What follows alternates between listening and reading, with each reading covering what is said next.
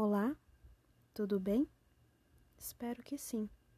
Meu nome é Poliana Ferreira e eu estou aqui para falar um pouco sobre educação em tempos de pandemia, inclusão escolar e a importância do conhecimento da legislação educacional. Nós, professores, estávamos acostumados a dar aula em salas de aula. Agora, estamos desconfortáveis e aprendendo a dar aula no mundo tecnológico. Os docentes passaram a ter trabalho dobrado, triplicado, quadruplicado, e ainda não achamos um modo disso se tornar menos maçante.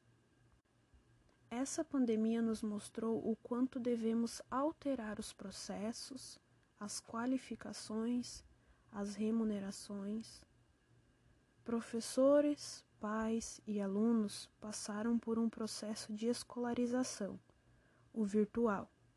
Percebemos que ele é algo muito prático, mas não é substituível ao presencial. O virtual é algo emergencial, pois o presencial é essencial para as crianças. Outro assunto que ouvimos falar muito nas escolas é sobre a inclusão escolar. Falamos que ela é algo muito importante, falamos e falamos.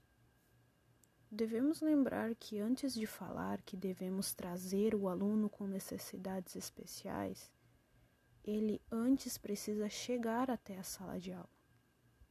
Então, antes de tudo, devemos nos perguntar: a nossa, a sua escola está adaptada para isso? Se sim, podemos seguir em frente e realmente fazer a diferença.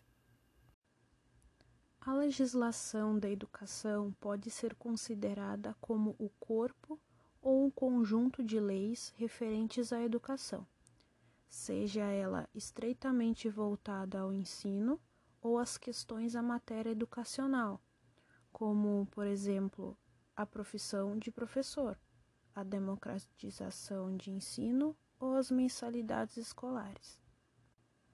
Ainda assim, a partir da nova Ordem Geral da Educação Nacional, decorrente da Lei 9394/96, poderíamos de alguma forma cogitar o uso das expressões legislação educacional e legislação de ensino. Quando utilizarmos a expressão legislação educacional ou legislação da educação, estaremos nos referindo à legislação que trata da educação escolar, nos níveis de educação básica e superior. Quando dizemos legislação educacional, estamos nos referindo, portanto, de forma geral, à educação básica, que é a educação infantil, ensino fundamental e ensino médio, e a educação superior. Então, podemos nos referir apenas à legislação da educação básica ou à legislação da educação superior.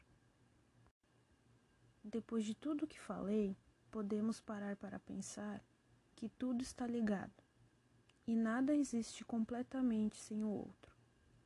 A didática, dentro e fora de sala de aula, a inclusão, as leis, tudo está interligado mas cada uma delas tem suas próprias importâncias e seus próprios conceitos.